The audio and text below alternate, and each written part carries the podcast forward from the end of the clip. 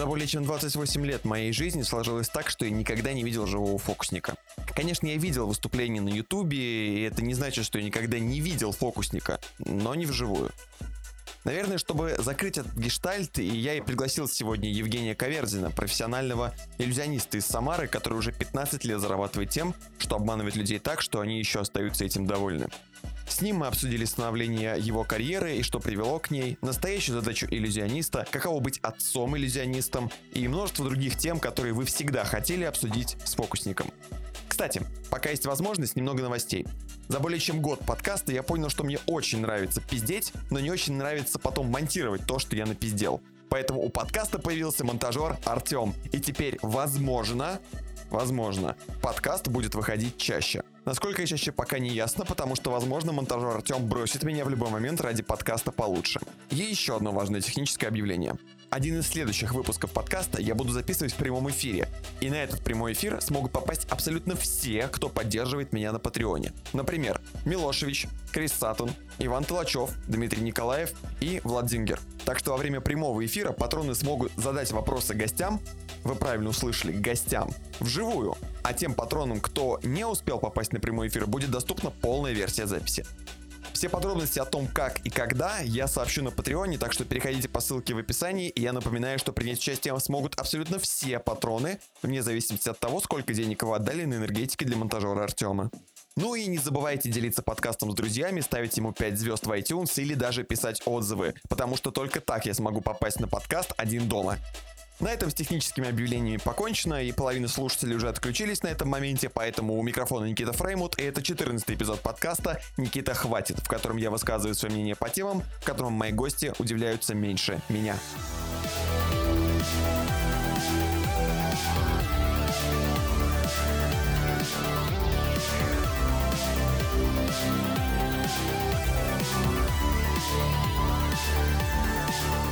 Есть понятие фокусник, есть понятие иллюзионист, есть понятие трюк у иллюзиониста. Ага. Поясни, пожалуйста, разницу между ними. Чем отличается фокусник от иллюзиониста?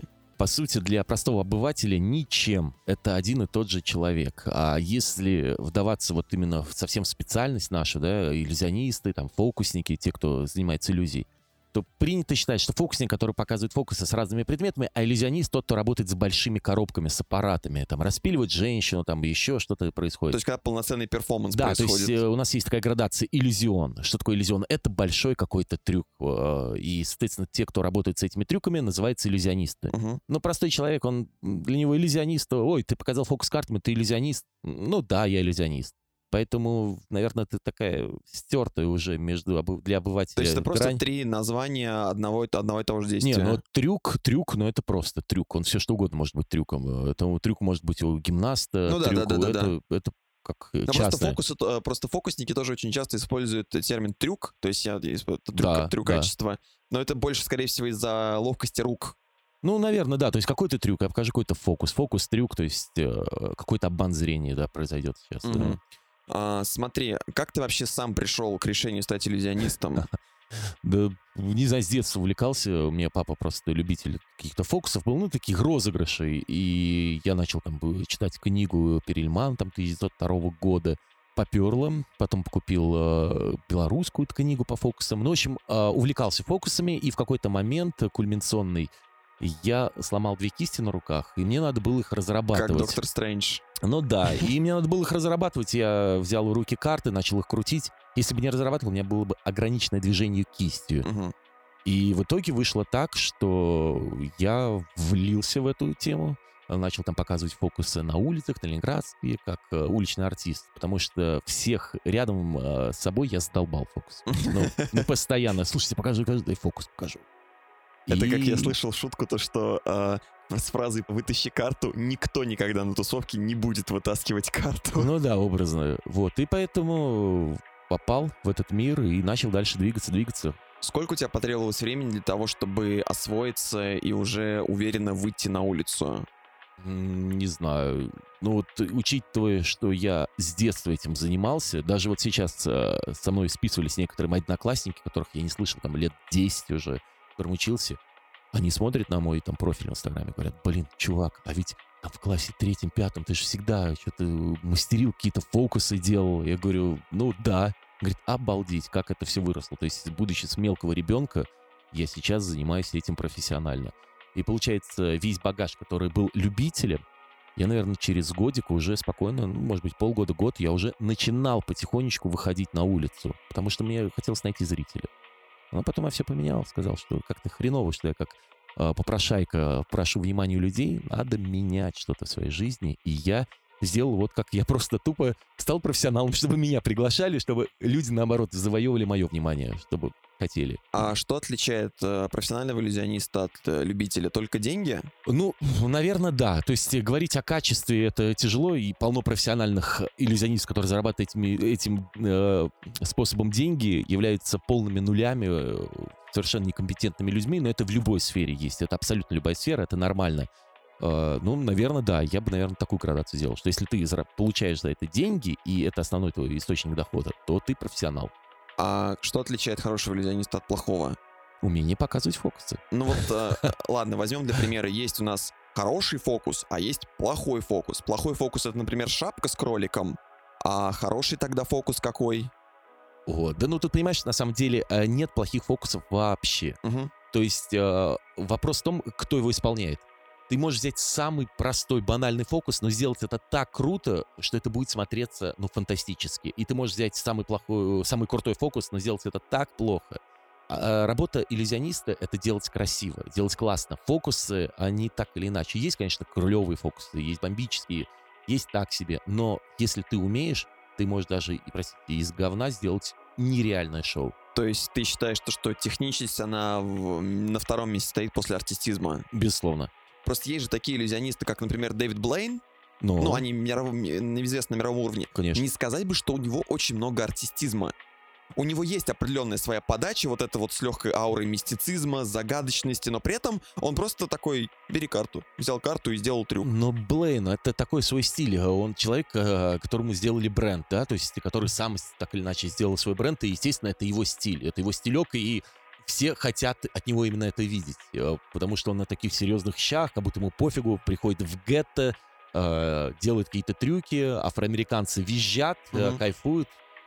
Да, это его стиль, это просто такой человек. А вот то, что он со временем начал там сутки стоять на высокой стелле, то, что он запирал себя в во льду, то, что он себя закапывал, это можно считать иллюзиями, потому что это по факту просто он испытывал собственные лимиты. Ну, он этим и славится, что он э, раскрывает человеческие возможности. Он, например, пытался побить мировой рекорд по э, погружению в воду. Да-да-да. Он э, в куполе вот это в водяном там сколько-то дней провел, потом он задерживал дыхание надолго. Чуть-чуть ему не хватило до рекорда. По-моему, даже он его еще и установил второй раз. А, он, да, он показывает э, чудеса тела. Не только именно иллюзию, как мы знаем, где, где там спрятал в рукаве образно или еще что-то.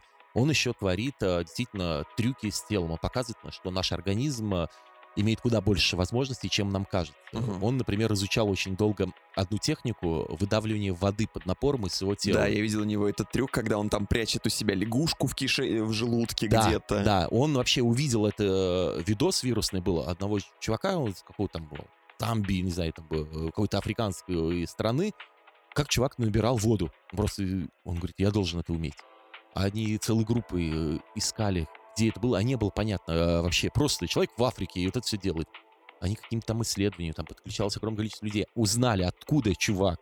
Приехали, нашли его, тот его обучал, и Дэвид Блейн обучился этой технике.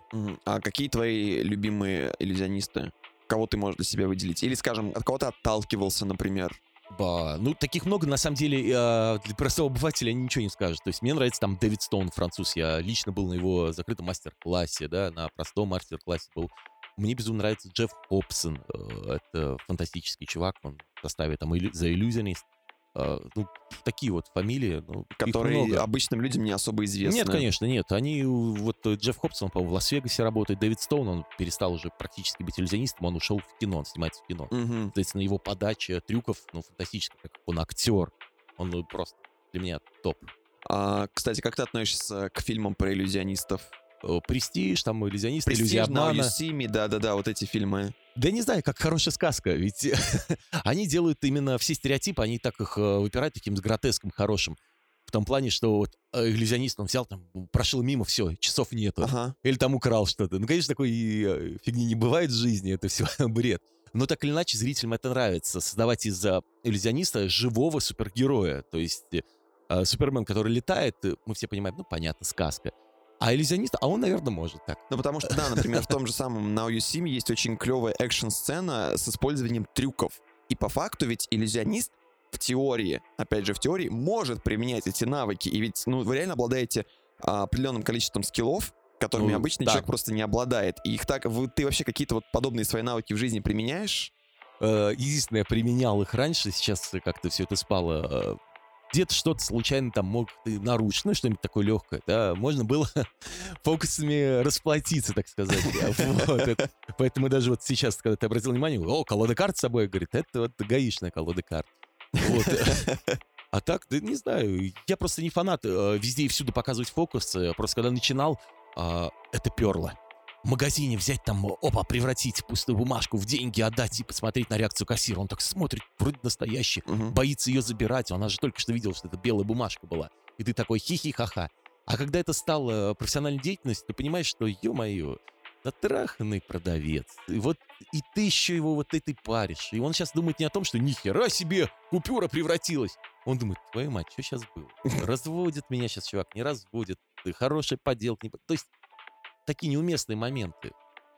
А, смотри, ты уже больше 14 лет занимаешься. В июле 15. В как июле уже- профессионально, да. Поздравляю, кстати, с юбилеем 15 Да, лет. что-то надо мутить, походу. Это, наверное, даже старше, чем некоторые, даже больше, чем некоторые мои слушатели. О, Вот. А сколько потребовалось времени для того, чтобы подготовить твою первую программу? Да нисколько. Тут сложно объяснить, что такое программа. То есть я имел какой-то набор трюков, и я с ним выступал. Там было 80% фокусов с картами. Я показывал только с близкого расстояния. А потом рост, рост, рост, и потихонечку готовятся какие-то трюки, они набираются, шлифуются, и в итоге компонуются в программу. Мгм. А как она прошла вообще самое первое твое вот именно публичное массовое выступление? Потому что я знаю, что у тебя же еще есть твой э, иллюзионный спектакль. Да, и не один. Вот, а, смотри, э, то, что мы говорим про большую сцену, то есть именно раз- у нас есть а, в иллюзии такие направления, как микромагия, фокусы с близкого расстояния, это карты, монетки, всякая такая вот. А, есть э, салонная, сценическая магия. Это уже когда а, зритель, там, зрительный зал, то есть ты издалека транслируешь это все дело. Ну, есть, иллюзионное шоу, 5-10. Вот мое первое э, сценическое выступление состоялось э, в институте. Я старался, как не знаю кто. Мне было безумно страшно. Я на вообще две, наверное, не спал. Я умирал. Э, Я недавно нашел эту запись, смотрел, испытывал просто трикратный испанский стыд.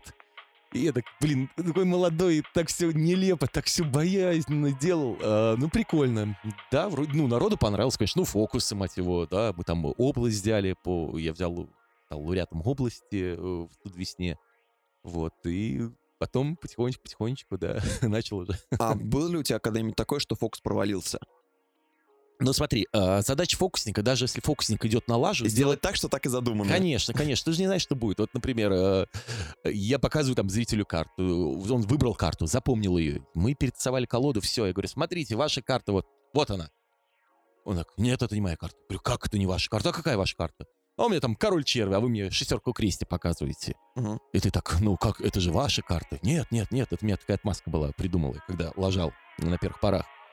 Э, Я брал и просто говорю, нет, нет, это же ваша, там, король черви. Да нет, это шестерка крести. Я беру, не, она просто запылилась. Я там на нее, типа, фу, дую. И все. И, типа, она превращается в короля черви. Он так, а, нихера себе. То есть э, всем кажется, что это просто такой перформанс был. Такая вот иди. А на самом деле я просто облажался. Я тупанул и не ту карту достал. А, то есть, по-любому, у каждого фокусника есть такой, типа, backup-план на случай, если что-то пойдет не так. Если он возможен. Ага. Если он возможен. То есть э, были случаи, ну, когда ну просто есть лажи и лажи. Я вот у себя не могу припомнить, что прям вот какая-то капец лажа была, прям чистая лажа. Все равно как-то выкручиваешься, либо все это делаешь как-то так, что зритель, ну, наверное, мы что-то не поняли, да, это было крайне редко, но есть, наверное, фокусы, я даже понимаю, какие.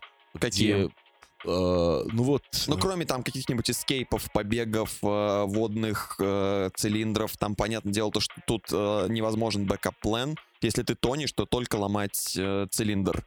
А какие фокусы возможны, в которых не может быть иного отступления? А, ну вот представь ситуацию, вот там есть такой э, известный фокус, многие его в России чему-то показывают, то есть он такой банальным стал, а, прожигает сигарету, там, сигарет прожигает пиджак. Угу. А вот прикинь, ты взял и реально человеку захерачил пиджак. И все. И тут как бы ты не выкручивался, э, кричать, что ха-ха, это такой розыгрыш, который мы подготовили вместе с Павлом для вас. Павел, подтвердите. Павел стоит с таким кислым ртом, это, лицом, типа, и че за херня, ты мне пиджак сжег, он же вообще там, не знаю, какой-нибудь супер дорогой, ты что, охерел? И, и все понимают, что это лажа. То есть такого у меня не было. Разбивать телефон зрительский, реально разбили, там что-то еще, часы разбили, там, ну, куча вариантов где прям конкретно лажа, и обратно ты не соскочишь. И вот как в такой ситуации себя вести? Ну, улыбаться, говорить, что, ну, бывает все, чуваки. Двигаемся дальше. Магия Следующий не фокус. сработала. Да, да, да. А как осадить человека, который пытается фокус испортить? Миллион вариантов. Просто миллион вариантов. И зачастую я всегда, когда начинал э, и спрашивал у матерых фокусников, типа, чуваки, а вот как? Вот если мешает? Говорит, ну, по ситуации как может по ситуации? Это же должно быть чистый план твой. А потом до меня дошло. Реально по ситуации. Вот сейчас я не помню, чтобы мне действительно за последние много-много лет прям кто-то капец как мешал. Но если совсем неадекват. Ну, потому что ты научился, наверное, работать с аудиторией, ее контролировать. Да, да. То есть я вот этого чувака просто беру и его ну, немножечко двигаю как нужно, э, его вот этот вот, может быть, неосознанный негатив или желание испортить мне, я это делаю как трамплин для своего выступления. То есть я вот э, летом выставлял в Инстаграме э, такое прикольное видео. К сожалению, оно не передает всей атмосферы, фишки. А был гость, который, что бы я там ни делал, кричал, да, понятно, я знаю, как он сделал это, я знаю, как делал, все уже так. Я его стебу и говорю, ну, ну ничего, вы продолжайте говорить свои варианты, как скажете правильно, я вам сообщу. Те, ха-ха, ладно. Я думаю, надо что-то сделать. Смотрю, у него часы прикольные, удобные. Угу. Я дергаю, я занимаюсь там сценическим воровством, то есть могу обворовывать, там газ, всякие ремни снимать, и часы. И я ворую у него часы. Я ему показываю фокус, он, соответственно, не видит, что я из него украл часы. Я говорю, ну что, понятно все? Он говорит, ну да, да, в принципе, понятно все, как сделал фокус. Я говорю, ну блин, а раз вы такой внимательный зритель, знаете, я всегда таким внимательным зрителем делаю подарки. Я вам хочу подарок вручить тот, который у вас, вот, например, вот эти часы. И у него реакция такая вот, чего смотрит в ахере, и он осаживается. И все понимают, что это произошел невероятный прикол, что он только что выпендривался и в итоге просрал. А, вот мы сейчас с тобой обсудили, как ты проходил все вот эти этапы подготовки, как ты работаешь с аудиторией. А как ты вообще освоился? Как ты научился этому, учитывая всю эту закрытость сообщества иллюзионистов? А раньше это было капец как сложно, потому что не было никаких э, материалов и тому подобное.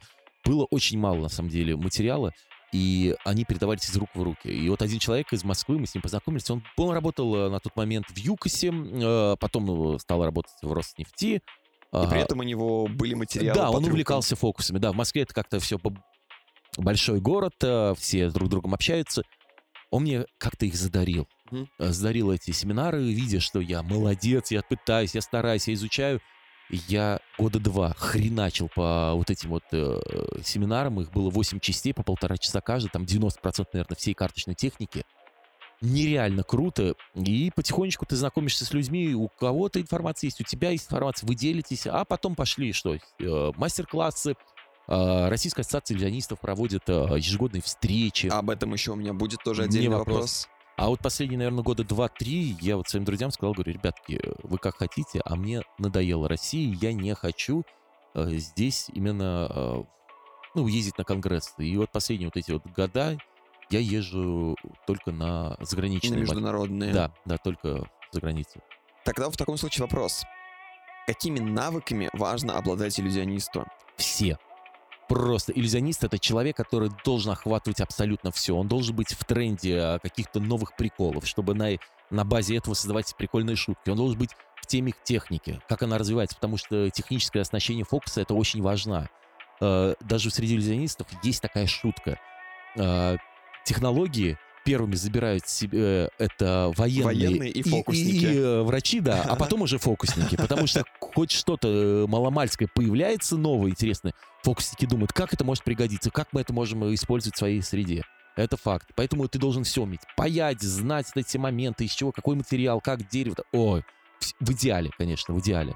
Ну, артистизм, не боясь сцены, умение разговаривать, и пятый, да все, просто это человек-оркестр. Мгм. Обязан ли фокусник? Вот это как раз-таки вопрос от э, моего патрона Дмитрия Николаева. Их будет несколько за выпуск. Да, не вопрос. Вот. Обязан ли фокусник придумывать свой фокус со своей фишкой, или можно спокойно использовать уже придуманные популярные фокусы? Ну, э, певцам же ничто не мешает э, использовать э, чужие э, композиции. Но это называется кавер. А, пожалуйста, по- переделай подачу, и у тебя будет кавер на этот фокус. Мгм. В действительности, а, фокус, э, ну, очень э, сложно придумать что-то новое. Так или иначе, где-то когда-то это было. Я недавно с одним э, своим приятелем московским общался о том, что вот он говорит, вот там один парень придумал классный фокус наш русский. Я говорю, все круто, он только этому фокусу до хера лет. Он говорит, быть не может. Я ему скидываю ссылку на этот трюк, он говорит, охереть. То есть чувак придумал, и у меня такое было, когда я сам придумываю какую-то идею, хлоп, там через там неделю выходит этот трюк, и думаешь, нифига себе. То есть все так или иначе совпадается. А, есть интересная история. Когда ты приезжаешь на конгрессы фокусные, там происходят чемпионаты, типа вот эм, состязаний фокусников. Э, Там фокусники показывают так называемый физмэкт. Физм — это ну, федерация там интернациональная, медишн, там, знаете, стация иллюзионистов. То есть, когда ты выступаешь перед фокусниками, ты должен их удивить. Там есть э, целая шкала баллов, это оригинальность, э, новшество. Ты можешь взять старый предмет, но использовать современные какие-то свои придуманные техники. Ты можешь наоборот и взять новый предмет, использовать новые техники. Как в свое время использовали диски, лазерные диски для манипуляций. Мгм. Ни хера себе, всегда были карты, тут чувак взял диски, начал ими манипулировать. Охренеть. То есть он взял новый предмет, телефонами там манипулирует, и все в этом духе. А, то есть здесь, по сути, а, фокус многосоставной. Очень многосоставной. И а, получается, что ты так или иначе можешь заимствовать какие-то вещи. Но вот возвращаясь, конгрессы, 5-10, если мы говорим про простого зрителя, я фокусник для простых зрителей. Мгм. Я не собираюсь там тратить 10 лет своей жизни, чтобы создать трехминутный номер, чтобы удивить э, фокусников. Как вот Penn Тейлор э, Full Us есть шоу такое. Да, да, да, в каком-то плане, э, да. Пенн и Тейлор, вот эти фулас, там э, невероятное количество крутейших, э, известных, э, с именем людей выступает перед ними. Вот они, да, действительно делают то, чтобы удиви- у- обмануть э, Пенна и Тейлора. Я работаю для простого зрителя, поэтому мне не чуждо брать какие-то фокусы, пусть не свои, но переделать. Переделать под себя, потому что брать совсем уж полностью один в один, ну, наверное, не совсем так хорошо, но если это хорошо ложится на тебя, почему бы и нет? Вот, кстати, следующий вопрос как раз-таки про это. Получается, что в сфере иллюзионистов не существует плагиата. Еще как существует. Он существует, плагиат. А, Это ну, считается как бы э, в каком-то плане у нас зазорно, то есть э, относить тут э, сложно объяснить. Кто-то топит за то, чтобы ты создавал свои номера и авторски это все делал. Ну, ради бога. Кто-то топит за то, что, блин, надо вот просто хорошо выступать. Нет правды. Нет правды. Конечно, воровство прям вот э, подчастую нехорошо, но когда ты имеешь, право, имеешь возможность купить данный трюк, официально купить, заплатить деньги за интеллектуальную собственность автора, то ты имеешь полное право его показывать, он для этого его и продает. То есть среди иллюзионистов существует промышленный шпионаж по факту. Ну, в каком-то плане, да. Есть э, подделки, копии китайские, э, то есть э, они, ну, как говоришь, прошпионили, увидели, что трюк, начали подделать его. Но, как правило, это хуже, чем оригинальный трюк, а разница в цене может достигать ну, просто невероятных сумм. Но чтобы подделать трюк, ты должен понимать, как этот трюк делается. Почему? Ну, вот смотри, а, мы с тобой китайцы, вышел какой-нибудь трюк, да, мы видим, что он прикольный. Мы с тобой его заказали, потратили на него, не знаю, там 200 баксов, да, и начали потом продавать за 50 баксов. Но продаем уже их э, немерено. А себестоимость трюка 10 долларов. Мы 40 долларов берем с каждого трюка и продаем их сотнями. Нет, тут скорее вопрос про то, что а, вот ты придумал иллюзию какую-то, Ну, к примеру. и приходит а, другой фокусник на твое выступление, чтобы посмотреть твою свежую программу. И вот он видит э, новую иллюзию, и он такой, я должен ее украсть. Но он же не знает, как эта иллюзия делается. Э, Вот тут есть один нюанс. 90, наверное, 5% всех фокусов фокусники знают. Так или иначе, все это делается на одних и тех же принципах, просто подано под другим соусом. Smoke and Mirrors. Ну да, да, типа, то есть все и так как бы приблизительно понятно. Есть, конечно, некоторые вещи, которые ни хера себе я не понял, как сделал, но догадки есть. А то, что воруют именно твои вещи, это как бы неприятно, безусловно. Я сам становился не раз э, участником вот такого, когда у меня воровали, и ты понимаешь, что доказать невозможно, потому что есть знаменитая фраза. А я это сам придумал. И докажи, что не так. Блин, ну, конечно. Ну, это как среди, на самом деле, я вот э, общаюсь с большим количеством стендап-комиков, и тоже среди них плагиат Шутки, да? считается просто вот, ну, смертельный грех. И тоже, а я сам придумал, а вот я, а вот вдруг залетел. Но у них есть такое правило, если шутка доказана, что плагиат, и шутка уже была сказана на публике, они больше просто не шутят, извиняются, посыпают голову пеплом, и некоторые до упора сидят, доказывают, что нет, нет, это моя шутка, я никого ничего не ворую. Вот, и вот тут, наверное, применяется подобное правило, или также до упора сидят и доказывают, что мое? Ну вот, э, в принципе, по- по-разному, на самом деле. Э, у нас вот э, в Самаре, например, да, я пытаюсь вот организовать сейчас, объединить всех фокусиков уже года два, и успешно получается в области и соседней области. У нас есть негласное правило. Ребятки, давайте так, фокусов миллионы. А, давайте будем стараться не работать э, чужие вещи. То есть, например, если Вася работает фокус с телевизором, то Петя э, не должен это работать, потому что это стрёмно. Мгм. Потому что пересечение будет со зрителем, и тебе скажут, о, а мы это уже видели. И так их до хрена. Конечно, не всегда получается, находятся и определенные индивиды, которые считают своим должным э, взять твой рабочий трюк и показывать его. Но я им всегда говорил такую вещь, говорю, ребят, вы только хуже себе делаете. В частности, э, в нашем регионе, потому что я работаю чаще, чем вы, я работаю больше, чем вы на более серьезных площадках, и тем самым вы себе роете, потому что когда увидят вас, скажут, а, это как Женя Каверзин делает. То есть зря вы так делаете. И во многих регионах существует такое негласное правило. Мы вот как бы встречались, когда общались, я говорю, ребят, давайте, правда, э, стараться трюками не пересекаться, но если прям пипец, как тебе нравится трюк, как ты мечтал об этом трюке, вот я прям готовлюсь к этому трюку уже полгода, и тут хлобысь, я вижу в Инстаграме, что Вася, например, взял и сделал этот трюк. Ну, и что, твои полгода идут на смарку? Да ни хера подобного, я тоже буду показывать трюк, но по-своему. Да ради бога. Но если количество условных фокусов уже известно и плюс-минус, вот да, даже скорее вопрос я спрошу так. Какие базовые есть фокусы, вокруг которых вертятся вариации? Есть же все равно какие-то, вот как ты сегодня описывал в начале, есть а, иллюзии, есть а, близкие фокусы, когда... Микромагия, да. Да, близкая магия. А как, как вообще происходит а, деление между ними? Какие вот есть какие-то базовые трюки? Ну, допустим, карточные трюки, на фоне которых там я сейчас отгадаю карту, а потом там сейчас исчезнет человек, исчезнет Да нет этого свободы. базы. Нет, Нету? нет, нет этого базы. То есть ты с картами там возможности, ну, просто колоссальные. Ты можешь сам придумывать эти техники. А, по сути, в картах существует э, это найти выбранную карту, но как ты ее сделаешь, это миллион вариаций. Это манипуляция с какой-то картой и визуальное какое-то превращение. То есть там сменки, когда там одна карта поменялась визуально на другую, и все. Но опять же, тоже можно относиться, ну да, это визуалка. И манипулирование, когда там карта одна, что-то с ней происходит. Она постоянно там прыгает наверх, как упрямая карта, амбициозная или еще что-то. Э, И найти карту. Всего три, по сути, есть э, идеи с фокусами. Всего лишь три. Но на этой базе можно построить миллион, миллион фокусов. А, Как ты нашел выбранную карту? Она у тебя на татуировке появилась. Она появилась на телевизоре, там прошел человек э, рядом, а, и ты его попросил, назовите любую карту. Он называет там, ну опять, как мы возвращаемся, короля черви. Король черви. И так, нихера себе ту карту, которую выбрал. Как ты ее презентуешь, это уже, Лично твое дело. да, это целое поле для э, создания чего-то. Почему карты? В смысле? А, ну, всем известны фокусники, то, что они в основном всегда оперируют с картами. А, я в свое время слышал, почему а, фокус с кроликом а, в шляпе, почему кролик? Потому что кролики просто очень спокойные животные, и они в этой шляпе чувствуют себя максимально комфортно, они никуда не сбегут, и поэтому, собственно, кролики, а не какие-то другие, не котята, они, они не мяукают, они не издают звуков. Вот. Кролики просто тихие. Ну, смотри, на самом деле про кроликов есть старая история. Это просто почему-то вбилось в голову людям, что это стереотип. На самом деле 99% фокусиков не работает этот фокус, что появляется кролик и шляпы. Это просто такой стереотип, который, ну, фокусинг кролик и шляпы. Просто ассоциация идет.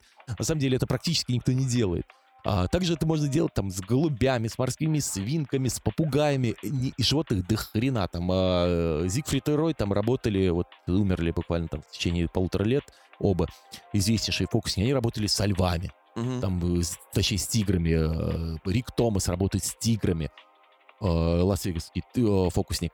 Э, Вот, по поводу э, карты, карты, почему их любят или они так на слуху, это единственный реквизит, э, который занимает мало места, которому можно показывать невероятное количество трюков. Мгм. есть, Просто если ты- вариативность. Абсолютно верно, да. То есть ты возьмешь какую-нибудь, я не знаю, коробочку э, фокусную, образную, и ты покажешь всего лишь один эффект, потому что она создана только для этого эффекта. И все, и ты так, а, а покажи еще что-нибудь. А нечего, у меня коробочка уже стрельнула, кнопочку я там нажал. А карты? Да, говно вопрос, давай, я тебе сейчас еще там, еще. И ты можешь хоть, я не знаю, там часами показывать. Ага. Вот мы с тобой заговорили про карты. Есть ли фокусники, которые сами не выступают? Но ты сказал то, что можно купить фокус. Да. Получается, есть люди, которые занимаются тем, что исключительно придумывают фокусы. Есть. Они не выступают, они просто условно... Да. А где, этот, где, где эта торговая площадка фокусников? Ну, вот, например, знаменитый фокусник Пол Харрис, он, э, да, он как бы типа раньше выступал, но многие они скатывают к тому, что они ст- становятся креаторами. Они создают свои эффекты под своим именем, уже в свое время наколотившим э, много шума. Они продают эти эффекты. Происходит еще такая ситуация. Молодой парень говорит, я вот придумал новый трюк. Взрослый смотрит, говорит, слушай, давай-ка я совместно там с тобой мы выпустили этот трюк. Мгм. И чувак понимает, что он может так прославиться в фокусной среде, и он делает такую коллабу. Вот и все. Вот по поводу где-то, ну, специальные фокусные магазины. Ну, наверное, так. То есть прям буквально есть некий сайт, торговая площадка. Да, более того, есть даже оптовая э, торговая площадка, где это все закупает 90% всех магазинов. вот да, я раз хотел спросить, где э, фокусники закупают свой реквизит? Конгрессы, интернет-магазины, у дилеров. Существуют дилеры, которые берут дилерство. И, между прочим, в Самаре самый крупный а, магазин фокусов в России. А где он находится? Он интернет. А, это интернет-площадка. Да, просто. это интернет-площадка. Мой друг владеет этим магазином. Ага. Смотри, ты выступал в России, очень много выступал в России, Да. но при этом ты выступал в Китае. Ну, не только в Китае, если мы говорим о заграничной гастроль, да, Да. это одна, одна из стран, где я А, был. Есть ли какая-то разница между восприятием фокусов у русского зрителя и, допустим, у китайца? Огромная. А, Расскажи. Там вообще нереально. Китайцы, они очень смешные э, люди, они все воспринимают буквально. Они любят э, такое дурачество, как мне показалось. А, я полмесяца именно каждый день неоднократно выступал. Они любят дурачество, то есть, э, как бы это сказать, когда с ними играют. Русские, они, «М, как же ты это сделал? У них первое что. А китайцам хочется э, такой фан, фан, по фану все сделать, чтобы весело было и тому подобное. Все они берут за чистую монету. И мне пришлось, наверное, через два выступления я понял, как нужно подавать одну шутку. Есть такая шутка, берешь там два одинаковых предмета и говоришь, смотри, вот этот предмет — это твой предмет, и ты в руку его кладешь, а это предмет мой. Я сделал щелчок, и открывать свою руку. Ты открываешь, у тебя тот же предмет лежит. А ты говоришь, заметила разницу? Нет. Ну, теперь тебе, у тебя теперь мой предмет, а твой предмет переместился ко мне, они поменялись местами. Э, Что происходит в России? В России понимает, твою мать, ну просто Степ, да, ты поржал, что вот там взял две салфетки, о, теперь у тебя моя салфетка, моя, а, А твоя у меня. охуел. Он так типа, о, я не так, а, а как он сделал? А правда ли сделал? Мне кажется, он нас обманывает или нет. То есть он верит тому, что я сказал. И только спустя э, два выступления я понял, как нужно это подать, чтобы они сразу врубились, что это шутка. Потому что первые два выступления, они прям-то чисто монет. И как ты это поменял? Подача. Ага. Просто типа, ха-ха-ха, смотри, это мой, это твой. Ой, и все так. И они, а, понимают. А ты выступал на английском? О, там было вообще очень забавно. Я вначале выступал, э, вот как это все происходило. Я выступал на русском. А У меня было два переводчика, девочка Илина и э, парень, забыл, как его зовут. Ну, я больше, конечно, по девочкам, поэтому я помню, как девочку зовут. И получалось, она вначале была моим переводчиком. Я разговаривал на русском, она это все переводила на китайский, но это был большой отклик. То есть я что-то сказал по-русски, а она, по-моему, переводила это на английский э, другому чуваку, да, еще И он китайцу. переводил на да, то есть это китайский. получалось, да, с русского на английский, английский на китайский. Это жесть. Потом мы приняли решение и взяли парня, который был более опытный. Он сразу переводил на китайский, минуя вот этого МСишного меж- местного чувака. Так как я работаю в разговорном жанре, я э, общаюсь со зрителем. Я вел программу на английском языке, а так как китайцы, им плевать то, что происходит э, дальше, чем свой регион, своя область, это вот Да-да-да. своя провинция, им не говоря уже про другие страны. А, ну, пусть там зал у меня был где-то человек 500-600, всегда по аншлаге. А, ну, может быть, из них там человек 50 знали английский. Мгм. И поэтому я вел на английском языке, а чувак переводил уже на китайский. Так как э, он был при мне, и в день мы делали два шоу, он уже там через на третий день, он уже ну, знал, что я буду говорить, что и как. Он уже мог форсировать и чуть ли не э, синхронно переводить. То есть э, мы потом быстро это наладили. А ты из Китая никаких особых э, фокусов для себя не привез, новых каких-то фишечек? Нет, это был фестиваль, я был приглашен как Magic Star from Russia, и поэтому я просто выступал. Там были фокусники с разных стран, я делил сцену с Саса, это из Барселоны, иллюзионист один. Вообще офигенно тусили. А мы из Великобритании был, из Малайзии, э, э, Индонезии были ребята. Ну, а где самая крупная сцена иллюзионистов? Больше всего людей? Наверное, в Америке? Э, сцена? Э, ну, именно, понял. А, скажем так, сообщество иллюзионистов. Ты не знаешь, где больше всего людей представлено? Да хрен его знает, не знаю. Ну, Мунер, США, да, наверное, США. Китай, Китай, я думаю, Китай, Корея все-таки будет. Серьезно? В Китае да. очень много фокусников? Да, безумно много. Я этого не... А как думаешь, Там всех много. Там большая страна. Ну да, если чисто брать по статистике, а, смотри, э, в связи с 2020 годом и с пандемией, разумеется, ты работаешь в ивент-среде, угу. количество выступлений сократилось. А, и на фоне этого появилось очень много, ну, на это появилось уже давно, но сейчас они, скажем так, форсировали вот эту среду, интернет-фокусников, ТикТок, фокусников, трюки в ТикТоке. Я понял, да. Расскажи про это поподробней.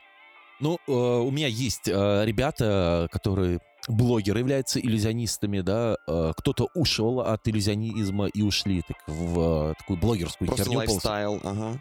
Да, вот сейчас самый популярный это Magic Five, э, ребят, с которыми мы там и в Корее тусили вместе, с кем-то близко общаюсь, с кем-то не очень. И у них сейчас на YouTube, по-моему, 10 миллионов подписчиков. Угу. Вот они сейчас недавно эту планку, вот прям три дня назад вышел видос, что вот мы 10 лям взяли. Офигеть. Это дохера. Угу. Есть знакомые, у которых там по 2, по 3 миллиона подписчиков там в тех же тиктоках.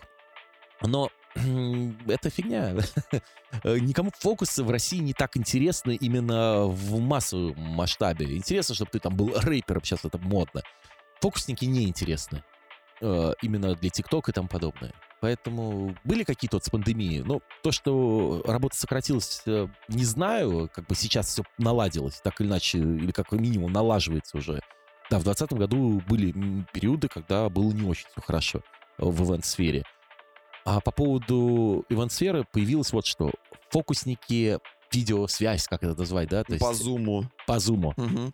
Да, на мой взгляд, полный бред. Многие коллеги считали, что это херня полная. Кто-то работал, но за этим будущего ну, ну, наверное, нету. ну, кому это нужно? То есть под именно формат зума, под формат видеовстреч придумывались какие-то новые фокусы или что? Э, адаптировались, да, что-то делалось. Ну, то есть, к примеру, раньше ты мог отдать человеку бумажечку с предсказанием э, числа, которое он выберет, а на этот раз у тебя просто в камере висит эта бумажечка на прищепочке, и э, когда там зритель, один из зумовских э, называет какое-нибудь число, ты ее разворачиваешь, показываешь всем все. О, да, круто. Ну, блин, по мне это все как резиновая женщина. Ну, нужна живая интеракция. Ну, конечно, равно. да, живое общение не заменит. Безусловно, вот эти все зум-трансляции, они войдут в обиход конференции, когда до хера людей с разных городов, чтобы они не собирались в одном месте. А просто мы тупо сделали конференцию, все ништяк. Артисты, я не понимал, когда музыкальную группу по Zoom. Угу. Нахера? Для чего? Включите, мать вашу, не знаю. Музыку, да, просто. И все, что ребята просто вживую э, колбасик снимают. Одно из самых, на самом деле, странных форматов — это стендап-выступление по Зуму.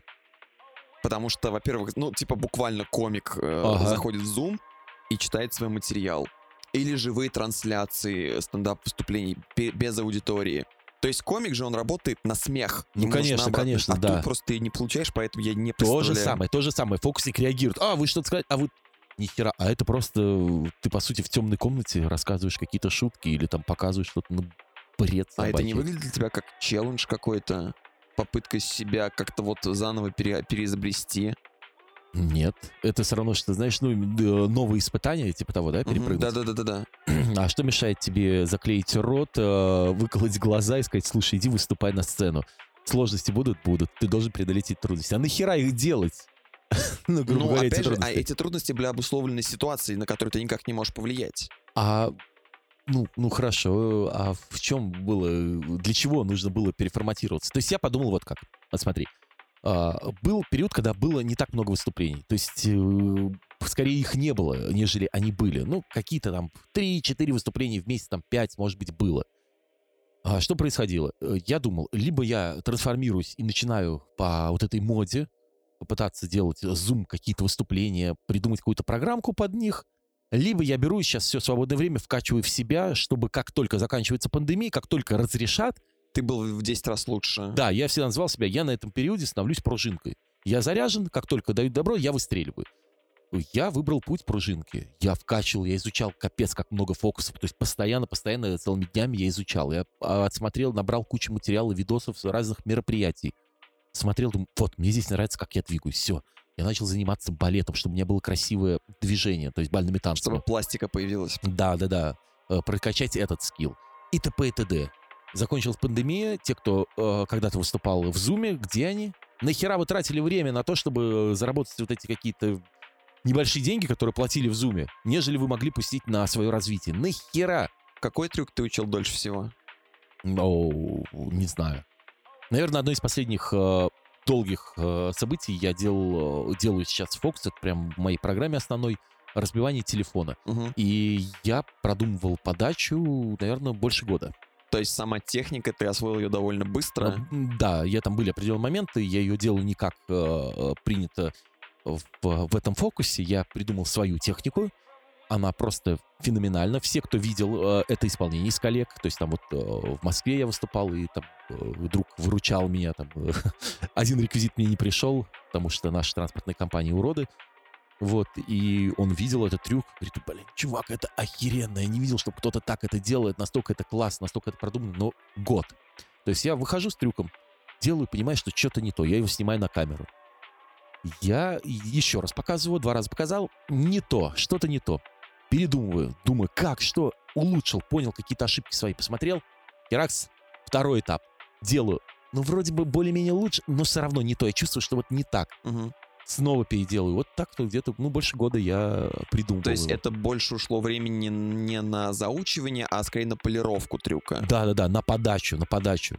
Вот ты упоминал про то, что в современных технологиях основное забирают военные, медицина, а потом фокусники. Да. Какой сейчас самая современная технология, которую фокусники используют? Ну, э, естественно, с развитием гаджетов очень много используется гаджетов, невероятное количество. То есть это проекция, это лазерные какие-то фокусы, трюки, да, то есть это дает невероятные возможности. Ну, что-то с дронами делалось, э, ну, вот все, что только можно представить, это э, микропрограммирование, ну, то есть вот эти микрочипы и тому подобное. Это невероятные возможности. Я не могу рассказывать секреты, но это невероятно э, часто сейчас используется в трюках. А Вот эта вот электроника, э, возможности, которые нам дали, дал сейчас технический прогресс, невероятен. А ты сам используешь? М, Да. Я понимаю, Иногда. что ты не можешь все выдавать, но просто факт того, да, что... конечно, конечно. Просто мне кажется, люди уже смирились с тем фактом, что маги... фокусы, магия, если это можно... Да. Это не магия, это просто из разряда «ля, смотри, что могу». Догадайся, как я это сделал. А вот тут вот самый интересный момент, то, что ты сейчас сказал. Если вы видели фокусника, и у вас возникает момент, как это, это чисто мое мнение. А, разные программы, разный формат, да, но если мы говорим про развлекательную магию, то есть когда ты показываешь фокусы с целью развеселить людей, кайфануть, и если зритель начинает, э, основная его мысль, как же он это сделал, вот он думает, блин, вот как он сделал этот фокус, конечно, это всегда остается в голове, но если это первоначальный, то есть Значит, первой что-то серии- не так. да, важно, чтобы зритель думал. Я считаю, что на моих выступлениях ну, на 90%, э, 80% э, осадка после выступления э, именно добрый, позитивный момент остается, что люди, мы ржали, было весело, все круто. И остальные 20 идут на то, что, блин, а как же он это сделал?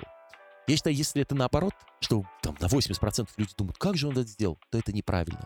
Люди не должны париться, для них это не нужно, пода- это мое мнение просто, ну, по крайней мере, мое кредо что ты должен не подавать фокус как загадка. Гля, вот как ты сказал, что могу. И он так сидит, вот ты падла, как же он это сделал, откуда у него появился там этот шарик, или как эта карта. Нахера? Зритель должен, блин, вот офигенно ржачно было, прикинь, я выбрал карту, у меня еще часы спер, как вообще это произошло, капец, как круто. А потом, да, и блин, он нашел эту карту. Ну, молодец, ну, не знаю, как сделал. То есть ему уже не так интересен секрет. Ему нравится вот именно состояние, в котором он был в тот момент, когда он видел это чудо. То есть получается, что у иллюзионистов сама иллюзия — это далеко не основная часть программы. э, люди разные, типаж фокусника разный. И я не такой. И все больше и больше людей, кто развивается идут дальше, начинают понимать, что, блин, а фокус это не самое главное, что есть. Это, это сухое. Это сухое. Показал там фокус какой-то там, зрителю, ну и все, и ничего не происходит. То есть как бы, ну и хер с ним, и хер с ним. Но если ты это покажешь как-нибудь а, круто, то есть вот, жалко, что нет, да, у нас эти все истории, да? То есть ну, ну, показал, показал. Но если ты это сделаешь как-нибудь красиво, что вот, там, знаешь, там медленно все вот эти вот истории, и, и все это уже будет выглядеть немножко по-другому. Я даже, вот, внимание, сейчас мне просто сейчас показали трюк с исчезновением карты. Для слушателей подкаста я хотел сделать видео-подкаст, но, к сожалению, я не успел подготовиться, чтобы э, Женя мог показать э, фокусы прямо на камеру. Но сейчас он показал трюк с исчезновением карты, и самое забавное, что я увидел у тебя карту, лежащую на внутренней стороне ладони, но, видимо, да, да, да. Я не... Я опять показал фокус. Я, кстати, тебе не рассказывал, и никому, я никогда в жизни иллюзиониста не видел. Ну, привет, напротив меня тебя сидит. Да, да, да, вот сейчас у меня буквально первая встреча с иллюзионистом. А, то есть ты лишил меня девственности подкаста, и а я, я фокус иллюзионной девственности, да. Это как есть шутка про Дэвида Блейна. Ты девственница? Нет. Проверь дважды. Здесь double check. Да-да-да-да. Нет, то есть именно важно то, как ты это сделаешь, а не то, что ты делаешь. Ну, это по опыту, по крайней мере. Есть, конечно, фокусники, которые могут выйти, э, как сейчас это модно, и на серьезных щах. Я, кстати, готовлю эту программу, будет называться «Психологическое шоу», когда я буду минимизировать какие-то шутки, выходить, показывать возможности человека. То есть это телепатия, телекинез тому подобное. Эти моменты. А, вот, кстати, да, по поводу подачи же еще очень часто а, во многих, а, как мы с тобой обсуждали в начале кино, очень часто выстебывается образ а, иллюзиониста как такого типа у Да, а, а моя Кокопян такой человек, который заигрался. Да, да, да, да. А сейчас будет магия. Но все зависит от типажа фокусника. Какие вообще есть типажи? Да их миллионы. Э, хахмач, э, человек, который там секси-бой, который ты выходишь, а у девочки уже все мокренькое и тому подобное. Человек, который сверхспособности. Вы знаете, в детстве меня долбанула молния, и теперь я стал таким, каким и есть. Я читаю мысли. А, я кстати, вижу да, будущее. А, гиммики часто используются, когда вот то, что берется, придумывается какая-то легенда. Нихера себе, откуда ты знаешь такое слово, как гиммик? Я просто смотрю рестлинг. а в рестлинге гиммик — это вот образ персонажа. Типа там, например, а, рестлер-мертвец. Или рестлер... Э... Я понял. Фокус среди гиммик означает немного другое. Что означает э, гиммик? А, секретный инструмент, который тебе помогает. Реквизит. Секретный да, да, реквизит. Да, да, да. Это... Ага. То есть вот... это и есть гиммик. Просто гиммик это еще переводится как некая фишка. Ну, я понимаю, да, этот гиммик э, в фокусной среде. Вот ты, например, показал фокус, говорит, слушай, это гиммик какой-то? Ага. То есть это какая-то специальная штука, или ты просто охрененно сделал это как палочка, которая типа вот раз, э, раздвигается. Ну, к примеру, да, это гиммик, это гиммик угу. э, в фокусной среде. То есть это... Инвентарь. Да. А вот как раз-таки имеются ли легенды? Могут ли люди использовать, придумывать себе образы на основе вот этих вот легенд каких-то? Или они обычно Конечно. Так это же хорошо. Uh, классная фраза была у Ригеллера, по-моему. Это я потом Мы про него еще отдельно поговорим, кстати, про Ули Геллера. Вот. У Ригеллера сказал такую вещь. Станешь фокусиком, будешь зарабатывать там, например, 100 баксов, да? Станешь сверхчеловеком, как он. А, он на простом фокусе поднялся карьеру, заработал да, да, просто да, да, миллионы долларов. Но при этом это же буквально... Вот все, ладно, мы переходим к теме Ури Геллера, потому вопрос, что... Давай. А, обладая такими преимуществами, как подвешенный язык, ловкие руки и умение отвлечь внимание, легко применить эти навыки не для развлечения и шоу, а для заработка и обмана. Учитывая, что сам формат фокуса подразумевает собой обман, да, да. Где проходит грань между иллюзионистом и мошенником? Потому что, как ты упомянул Ури Геллера, Ури Геллер, он сейчас уже позиционируется как мистификатор. Он всегда позиционировался как мистификатор. В 70-е года люди реально верили, что это человек со сверхспособностями. Ну, Хотя у него был э, его оппонент, противник, э, по-моему, его называли э, Magic, не, Magic Mike, нет, это фильм про стриптизеров. У него был э, иллюзионист, который разоблачал его, и он буквально за ним каждое шоу катался. Он приходит на утреннее шоу какое-нибудь на телевидении, через неделю приходит этот же чувак и говорит, ребят, нет, вас наебали, это у него нет сверхспособностей, это просто smoke and mirrors. И вот он буквально обманывал этим людей, вводил в заблуждение. Потом его наконец раскрыли, и он сказал то, что ладно, теперь я мистификатор. Uh, Ури Геллер — это чувак, который uh, еврей. он uh, правильно сделал. Он сказал, вот будете в фокусе, зарабатывайте 100 долларов. Будете uh, сверхчеловеком, вы будете зарабатывать миллионы. И действительно, людям интересно видеть не нового фокусника какого-то, а человека, который что-то имеет сверхспособность. Он э, взял вот этот вот свой металл, это что, гнутие металла, пятый десятый. Ломал ложки, да. Да, гнул вилки, все такое. Он смог заставить людей поверить в то, что он это делает. Да, безусловно, огромная куча людей, огромная толпа понимала, что это лишь фокус, но он гнул свою линию. Он был в таком образе, сверхчеловека. И это ему позволило, находились те, кто ему верил, и, естественно, он на этом зарабатывал деньги. Безусловно, большие деньги. Просто это же, ну, буквально мошенничество. То есть, когда ты приходишь на шоу, это понятно, это шоу. То есть тут тебя будут развлекать, как сходить в кино и верить в то, что реально где-то есть Тор. Нет, Тора нету, это обман. Я понимаю, да. Фокусник, когда и, мне говорят, ты обманщик, ты мошенник, ну типа в шутку говорят на выступлениях, я говорю, нет, нет, я честный обманщик. Вот, потому что вы знаете, что я вас буду обманывать. И я по-честному об этом и говорю. Но тут Моя зритель не знает, что его обманывают. А вот здесь вот интересный такой момент. Да, он, конечно, обманул, но Зачастую бывают эти вот, э, вот ты говорил, можно этим зарабатывать. Зачастую люди, вооружившись какими-то фокусными техниками, начинает их применять в гадании. Вот, у нас был как раз-таки подкаст с психологом, ой, да, с психологом, где мы как раз-таки обсуждали то, что люди очень часто вместо того, чтобы пойти к психологу, идут к гадалкам и к астрологам. И вот... Э... Они там спокойно могут это все использовать, э, сделать так, что ты реально поверишь, добить, скажем так, дополнительный эффект сделать, какие-то вещи. И, насколько знаю, они это используют. А, история в том, что здесь уже нечестный обман. Но с другой стороны, вот когда человек говорит, знаете, я не уверен, мне кажется, я говно, на мне порча. А ты понимаешь, чувак, я супер охеренный, нет на тебе больше порчи, живи. И он, спасибо, и человек счастливый убежал. Является ли это обманом? Наверное, да, это обман, но с другой стороны, ты можешь помочь людям. Поэтому я не против гадалок, все, но здесь насколько тонкая вот эта вот работа должна быть человеком, чтобы не навредить. Угу. Или человек приходит, там говорит, вы знаете, я страшная сука. Да, ты страшная сука, у тебя в жизни ничего не будет, ты должна расстаться с мужем, ты должна... Какого хера ты творишь? Она пойдет и расстанется. Зачем ты портишь жизнь? То есть какие-то такие легкие, деликатные моменты нужно быть прям очень лайтово работать. А с карточными мошенниками как тогда дела? Потому что ведь э, фокусники... Это развод. Же это те, развод. те же карточные мошенники, да? Нет, нет, карточные мошенники, э, они создают иллюзию, что ты можешь выиграть, и там деньги. А фокусники э, — это артисты, которым платят гонорар за то, чтобы они выступили и реально обманывали. Ты хорошо играешь в карты? Ну, смотря что. Ну, то есть, условно, допустим, ты играешь в покер, э, один из самых... Ну, покер, блэкджек да, да, да, самые распространенные места для мошенничества среди карточных мошенников. Вот, то есть в случае, если, допустим, с тобой я сяду играть в покер, и ты будешь применять свои техники, которые ты знаешь по карточным фокусам, Выиграешь ли ты или тебе совесть не позволит? Первое, миф э, то, что фокусники могут что-то делать, потому что есть другое направление, как карт шарк, то есть это шулерство, там свои э, какие-то техники существуют, я их изучал, но э, это опять же наши стереотипы фильмов. Что ты держишь в руках одну комбинацию карт, щелчок, у тебя уже другая комбинация карт. Херня полная. Единственное, что шулерство может тебе дать, это лишь легкое преимущество над соперником. Что ты можешь, ну, как бы знаешь, там, например, две карты из пяти, которые у него есть, если мы говорим про классический покер. Если мы там говорим про техасский халдем, когда вот у тебя две карты, ты можешь, например, знаешь, что какая там на ривере карта сейчас выпадет. Ну, как бы условно, ты, это дает возможность тебе выиграть. Скорее нет, скорее это преимущество, что ты поймешь, что, о, следующая будет та карта, которая мне нужна. И ты заранее ставишь там, например, all-in. Угу. Или все в этом духе.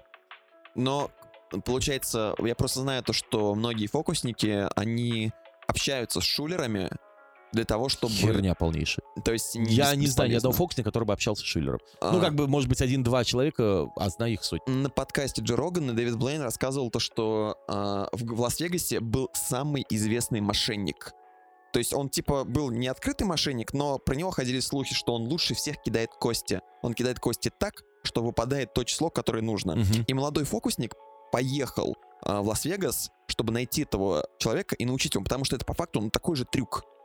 То ну, есть ты да. правильно кидаешь. А, и ты правильно кидаешь кости, выпадает нужное число. Это также можно использовать для шоу. То есть сейчас я кину 6. Кидаешь просто даже не глядя, у тебя выпадает 6. Вот а, получается, фокусники не, не общаются с шулерами, не, по, не, не подключают для себя какие-то А зачем? Шулер — это карточная тема. Но вы же работаете с картами? Ну, карточный, смотри, э, ты можешь за полгода, вот когда ты там, например, набил технику, за полгода выучить фокусов э, карточных столько, тебе хватит на всю свою жизнь, если ты выступаешь. Угу. То есть э, уже вот даже сейчас изучая какие-то карточные фокусы, я это изучаю в большей степени для себя, потому что у меня этот багаж, ну, действительно огромный карточных фокусов. Их больше не надо. Я сейчас показываю ну, дай боже, на выступлении там, ну, одну-две комбинации карточных, и то, наверное, одну. То есть мне не нужно их много. А что тебе подскажет Шулер? Новую технику, которой тебе нужно учиться три года, чтобы исполнить один фокус? Да нахрен надо мне тратить это время на все это дело. Если ты для своего саморазвития, не вопрос, найди Шулера, и то не факт, что он тебе покажет то, чего ты не знаешь. Угу. Смотри, ты работал со знаменитостями. Ну, то есть прям вот реально знаменитыми людьми, имя которых знает, ну, каждый россиянин. А, ты имеешь про со звездами? Да, со звездами. Да, конечно, много раз. То есть конечно. ты работал с Нагиевым. Ну, это такой нашумевший просто. Ну да, да, один из самых, за который ты очень активно а, рекламировал потом. Да, потому что у нас взаимодействие было мощное. Да. А, они такие же люди, как и мы, или есть нюансы в работе с ними какие-то особые? То есть там вот этого не делай, вот этого лучше вот так вот себя не показывать, вот это со мной не надо. Разные, разные, совершенно разные люди.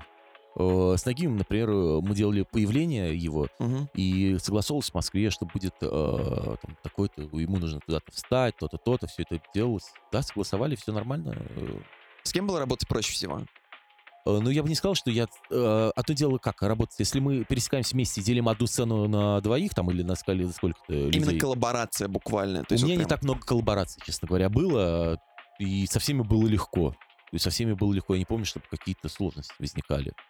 То есть все идут на ура, на контакт. Потому что, у, фокусы. Да нет, наверное, просто они адекватные, понимают, что где они находятся, что им от них э, требуется в данный момент. Угу. То есть они все срабатывали прям на отлично Да, всегда. вообще вопросов не было никогда. Там какие-то понты кидать, что типа, вы знаете, а, а нахрена? Ну все и так знают, кто ты и что ты. Это все равно, что я, я всегда говорю, зачем кидать понты а, вот именно не перед там клиентами или там перед организаторами, а вот именно среди своих или а, когда ты заведомо силен. Ну, подойди вон в песочницу, где играет маленький дети, скажи, парни, я вас всех там отхерачить могу один, вот и тебя э, это отпинать могу, и тебя подраться, если... Молодец, красавчик. Это мы и так знаем. И там какая-нибудь звезда, не знаю, там, придет там Киркоров будет говорить, вы знаете, я известнее вас, я популярнее вас. Филипп, мы это знаем. Зачем ты говоришь да, за, Почему ты хочешь утвердить за счет нас? Нахера? С кем бы ты хотел поработать? А да фиг знает. Э, звезд? Угу. Да у меня нет такого желания, как-то вот с кем-то мне хочется видеться. Э, поработать именно в, э, в тандеме, да фиг знает, наверное, нет такого желания. Я не Открыт испытываю. предложением. Да и открыто, и не больно-то все хотят. Ты просто... Я не вижу в этом прикола какого-то. Потому что раньше, да, это было здорово. Вау, я работаю с этими. Ой, я с ними уже второй раз работаю. А этого чувака я видел по телеку. А это... Там было много, огромное количество Я даже как-то пытался сосчитать их, и я не всех вспомнил. Потом э, через день я так, ой, я забыл того-то, того-то, того-то. Вначале это было круто, вау, а потом ты понимаешь, что это такие же работники сцены, как и да, ты. Да, для них это работа также. Это простые работники сцены, но просто они э, попали в какую-то медийную струйку в свое время, и их знает больше людей, чем тебя. Сильно больше. Вот и все, и не более того. Я на самом деле, в принципе, подозревал, что ответ будет примерно таким же, потому что ну, я тоже как бы являюсь участником сцены, я тоже веду мероприятия, и я понимаю, что неважно какая знаменитость, он просто на сцене, он работает и поэтому там не до понтов, вам нужно хорошо провести совместно да, мероприятие. совершенно верно, да. А, смотри, ты являешься членом Российской ассоциации иллюзионистов. Да. И параллельно с этим являешься членом Международного братства иллюзионистов. Uh, ну все, да-да, я понял, что ты, да. Расскажи, что это за организация и чем они занимаются. Uh, ну, это, российская... это какой-то совет магов общий или что это? Uh, ну, это, по сути, да, там есть определенно свои какие-то плюшки, которые ты можешь, ну, Российская ассоциация иллюзионистов, ты как бы находишься в ассоциации, у вас есть ассоциация, которая тебе может так или иначе помочь uh, чем-то, то есть вот когда у меня были определенные ситуации, мне нужна была бумага, например. Просто бумага? Ну да, то есть бумага в том плане, что мне, я просил э, президента Российской ассоциации иллюзионистов э, написать э, письмо про мое шоу. Вот как президент Ассоциации иллюзионистов относится к моему спектаклю. Что она считает по этому поводу? Она написала, что вот то-то, то-то, то-то. Да, это была девушка, вот буквально месяца два назад переизбрали там э, я мальчика. просто, ну, я понимаю, что в среде иллюзионистов в основном мужчины выступают. Это девушка, Катя Медведева она была, она э, единственный представитель от России, который участвует в жюри на международных э, там, чемпионатах, на чемпионатах мира и тому подобное. Она находится в жюри, единственный представитель России. А, и эта женщина охуенно, да. это очень клево. Да. Ну просто реально, вот я сейчас еще бытиком тебя спрошу, как думаешь, чем связано то, что в основном парни иллюзионисты? Я реально видел очень мало девушек-иллюзионисток. А, мне кажется, это связано с тем, что ну, девушки, не так же, как и вот ведущая, да, почему уже считается, что ведущая девушка — это, ну, не то что зашквар, но что-то близко к этому. Потому что девушка не может себе позволить то, что может позволить себе парень. Парень начинает кокетничать с девушкой. А, кобель, а, красавец, мачо, да, все такое. Девушка начинает кокетничать с парнем, что она себя как проститутка ведет. Уже такое вот отношение Ну идет, да, да, да, жизнь немножко. Но так или иначе, у девушек еще, возможно, ну, они э, взрослеют быстрее, и они взрослые. Ага. Парни — это дети. Дурачество, да, Да, вот. странные дети. И, конечно, э, занимается фокус. Сколько тебе? Вот мне, мне скоро там 34 года. Я фокус не занимаюсь. Что за херня? Что-то посерьезнее нельзя там нефть возить, там э, продавать. Чувак, у меня три машины, я фокусами да, Ну, занимаюсь. нихера себе фокусники с тремя машинами. Есть такие? Ну, наверное, есть. Вот, а по поводу как раз-таки иллюзионистов, просто у меня сложилось такое впечатление, то что иллюзионисты по-хорошему вот такие веселые нерды, чудаки, которые такие типа, фокусы. Да, да, это есть такое. Это вот так. А давай продолжим про илли- э, братство иллюзионистов и ассоциацию иллюзионистов. Как туда вообще вступить, как туда попасть? А, Я в свое время сказал себе такое, чтобы попасть в Российскую ассоциацию иллюзионистов, ты должен был там а, чуть ли не какое-то мини-выступление сделать для членов президиума или там а, для определенного жюри. Я не оцениваю, что да, чувак, ты не хрен с горы, ты молодец, и мы тебя принимаем, что действительно можно тебя считать фокусником. Я в свое время сказал, что, ребятки, я ни хера не буду это делать, а, потому что, ну, нахера мне кому-то что-то доказывать? Не хочу, вот просто такой свой фи вот это вот. И мне без э, вот этой штуки вручили после моего шоу, что э, тогда проводилась, э, типа, как э, лекция, вот, э, ну, не то, что открытый микрофон, я не знаю, было три, что ли, человека на сцене, э, было принято единогласным решением, что три самых знаковых иллюзионных события года прошло. И ты попал в это И Да, число. это вот был мой, мой иллюзионный спектакль, это «Фабрика чудес», и вот мы там со сцены вещали, э, иллюзионисты со Саран СНГ спрашивали, какие-то вопросы задавали, мы там отвечали с ребятами. А, и из-за вот эти вот заслуги перед Отечеством иллюзионным, потому что, как я сказал, э, э, президент ассоциации, ну, наш вот, э, Катя Медведев, говорит, то, что со времен Кио, со времен Кио, 40 лет никто не делал иллюзионных спектаклей. Ага. Шоу было много, а иллюзионных именно спектаклей, то, что делал я, не делали в течение 40 лет. Мгм. Я эту херню сдвинул. И тадам! То есть тебя буквально взяли даже без рассмотрения. Ну да, да, да. Ну понятно, это все было так чисто условно. То есть это не вот там кастинг какой-то суперсложный. Понятно, это так чисто условно. Но так или иначе, даже здесь мне не хотелось. Ну, ребят, ну come on, а? Я уже столько лет работаю, у меня уже такие успехи, там все. Ну и что вот я буду показывать вам, что действительно я могу там покрутить карты, что-то сделать фокус. Ну серьезно, что ли? Нахер это? То есть определенный список для отбора. Ну да, ну а за что могут выгнать? Ну, если ты, например, э, нарушаешь кодекс фокусника. Как вот а, что? Рассекречиваешь секреты, там, например, что ты еще делаешь, там, Мгм. не, как говорят, не спортивное поведение, а порочишь э, звание фокусника или еще что-то. Ну, то есть, Каким образом можно его порочить? э, ну, какие-то тайны раскрытия, внутрики, ну, не знаю, то есть, э, просто, вот как э, Кокорин, да, захреначил там стул кого-то. Мгм. Ну, вроде бы это его личная жизнь, это не связано с футболом, но... Но с точки зрения, да, футбола Дзюба. и менеджмента это все позорит. Дзюба там просто змею подержал в руках. Все, за Притом что? самое чё? забавное, что всем на это было пох по большей части. Да, но при этом почему-то санкции на его работу идут. То есть, поэтому я тоже не знаю, какие могут быть санкции, но опять же, если президиум посчитает, что ты какой-то... Но, честно говоря, вот, может быть, меня даже за эти слова, что я сейчас скажу, могут исключить. Мне лично не холодно, не жарко. Являюсь я членом там ассоциациями, там каких-нибудь там иллюзионистов и тому подобное, там Magic Circle или еще что-то.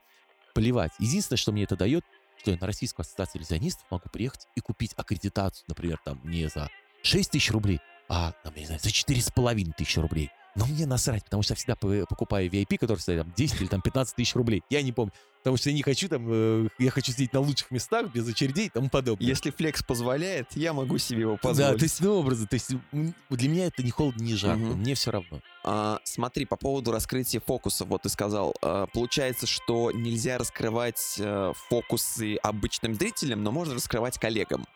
Ну, опять же, э, вот, э, например, приходит парень, да, ты вот изучал фокус, учил его, охереть сколько времени, потратил на него до хрена. Говорит, я уже три месяца занимаюсь фокусами, расскажи мне секрет.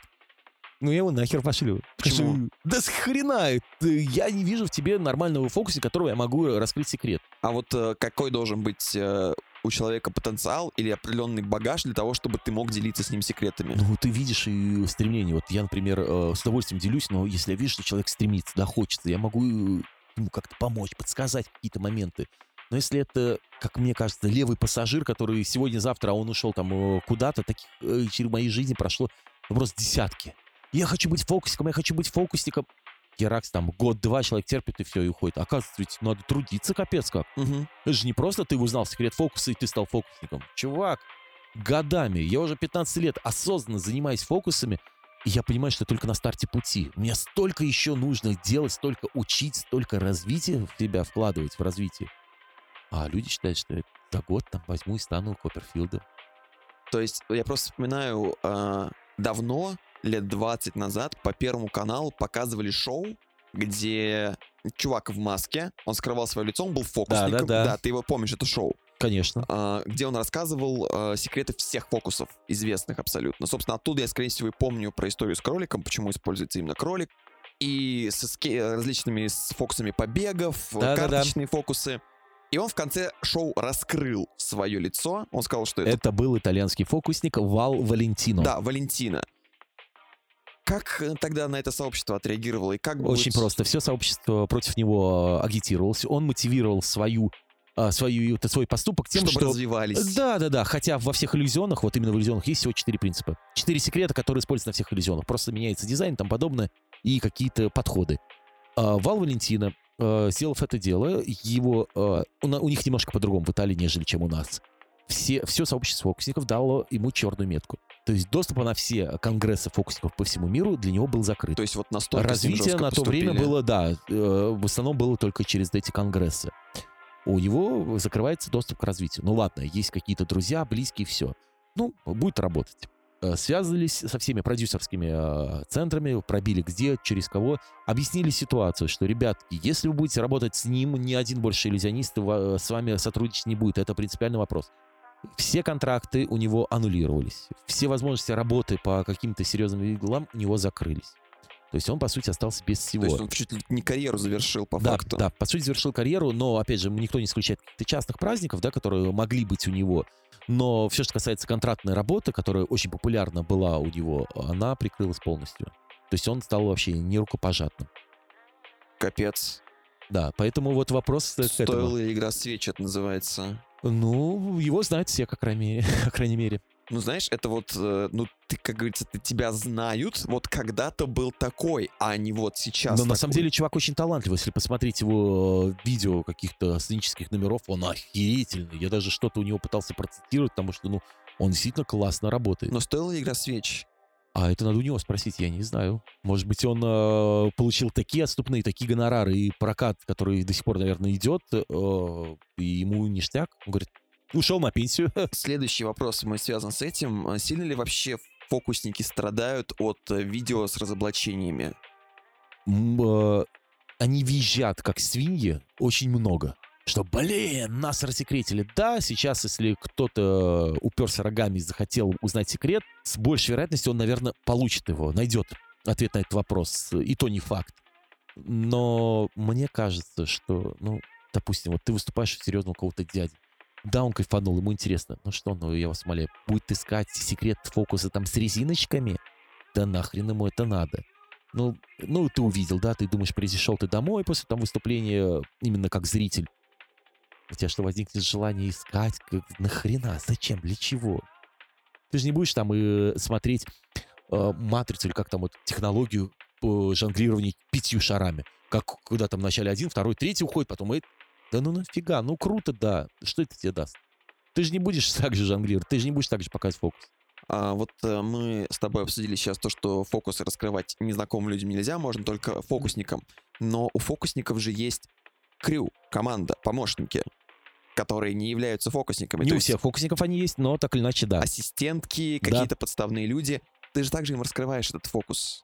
Но они же находятся по твою сторону. А, то есть у- у них, то есть условно у тебя же, вот как я понимаю, есть две ассистентки, по-моему, Постоянно у меня одна. одна ассистентка. У и неё- один звукорежиссер. ну, У нее Джей. есть какая-то подписанная NDA, договор Нет, ни в коем случае. Нет, все на человеческих отношениях, все по-доброму, все по-нормальному.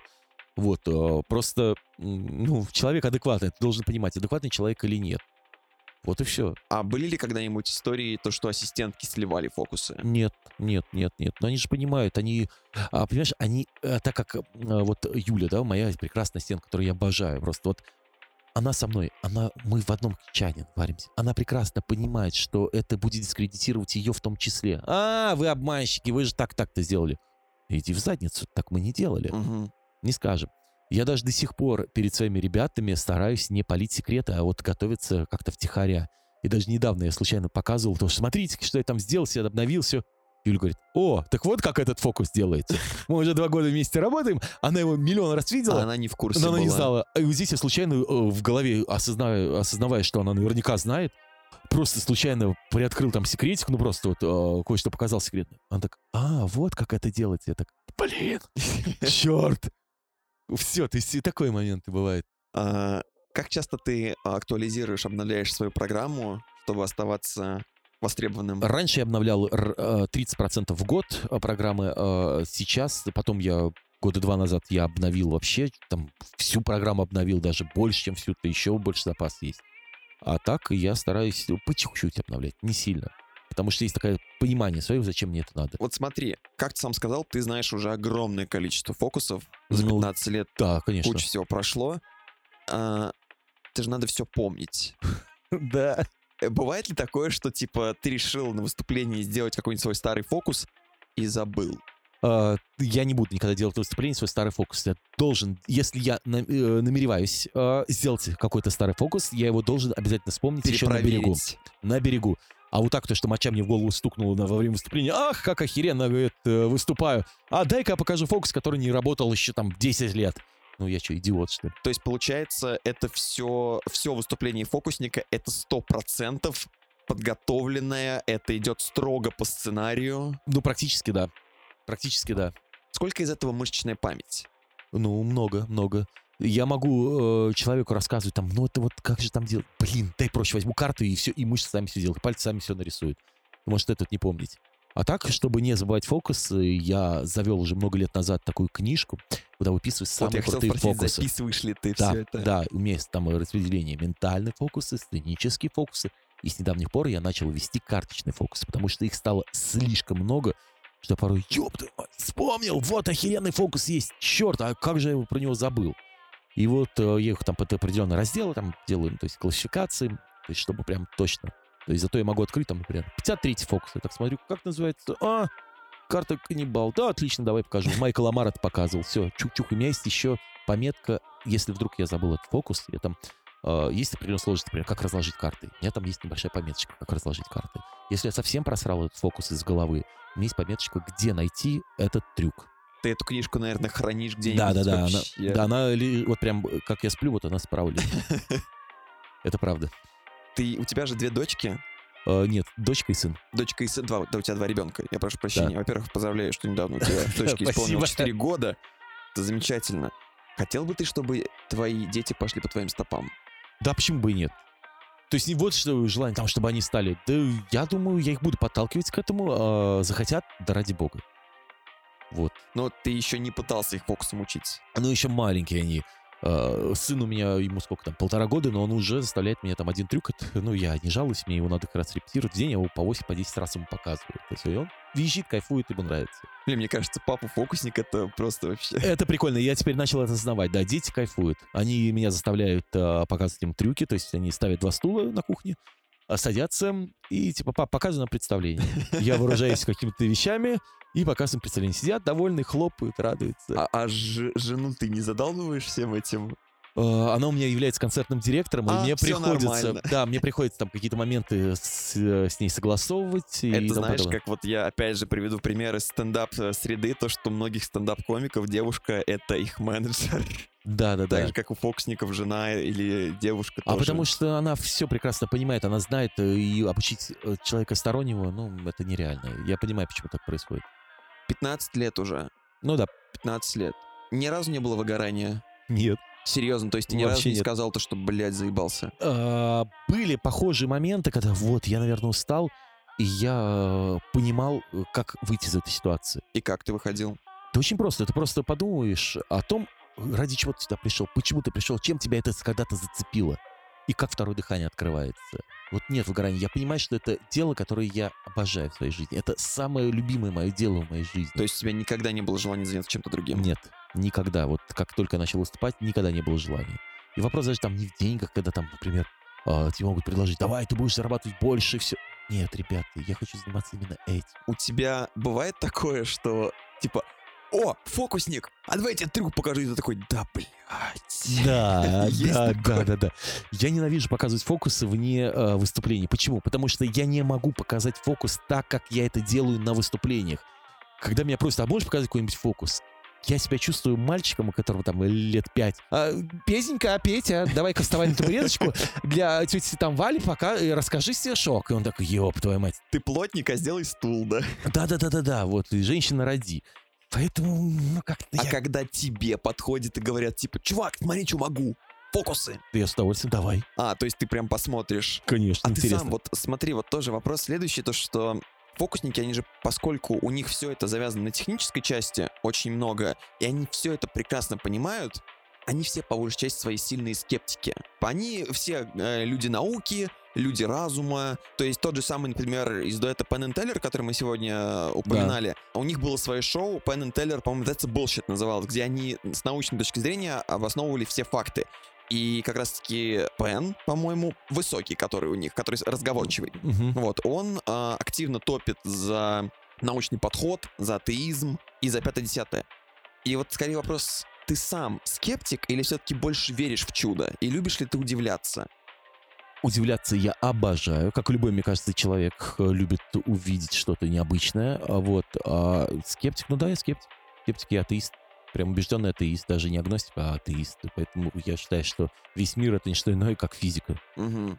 Ну просто я, в принципе, подозревал, то когда человек работает э, с большим количеством технических вопросов, которые подразумевают собой то, что человек, который это видит, должен удивиться, а ты понимаешь, как это работает.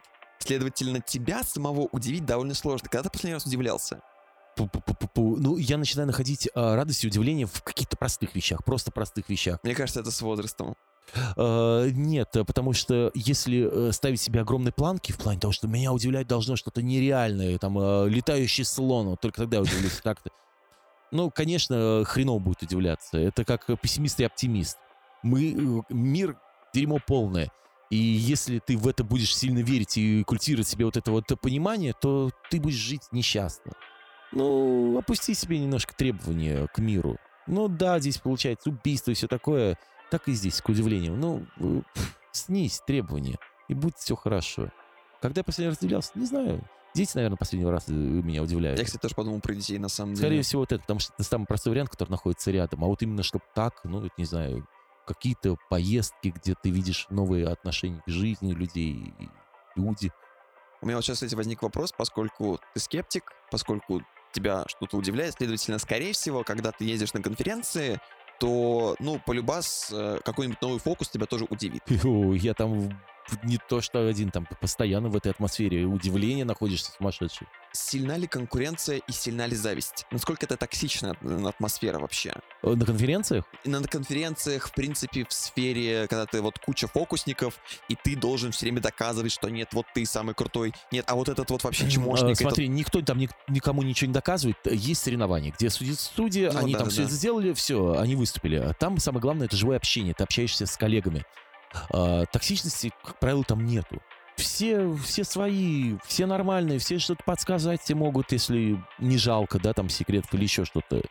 Вот, то есть очень добрая и позитивная атмосфера, очень классно. Ты поэтому приезжая с этих конгрессов, ты весь вдохновленный на новые подвиги, на новые идеи, ты там заражаешься идеями. Ты видишь какие-то новые трюки, это фантастика. Поскольку ты работаешь в ивент-среде, Да. надо тебя спросить, как э, росла планка твоего гонорара и какой твой райдер? Пам-пам-пам. Ну, гонорар рос, рос, рос э, с тем, э, с определенными этапами жизни. То есть у меня вот появилась там такая-то программа, все. Я поставил определенную цифру. Потом, э, когда у меня было слишком много работы, мне пришлось там чуть-чуть поднять цены. И работы все равно стало столько же, да. И в итоге э, именно определенное там и понимание, что как, и кто я, что я, в, ну, как переросли в то, какой гонорар я имею сейчас, там, на территории Самары, например. Когда я выезжаю в другие города, там другие какие-то программы, другие цифры. Вот. э, как-то так это идет. Ну, а есть, какой у тебя райдер?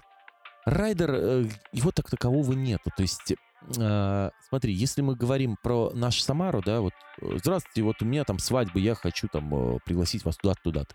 Я уже знаю, где там можно будет переодеться. То есть там есть гримерная комната, да, я переоденусь, там мы все подготовимся.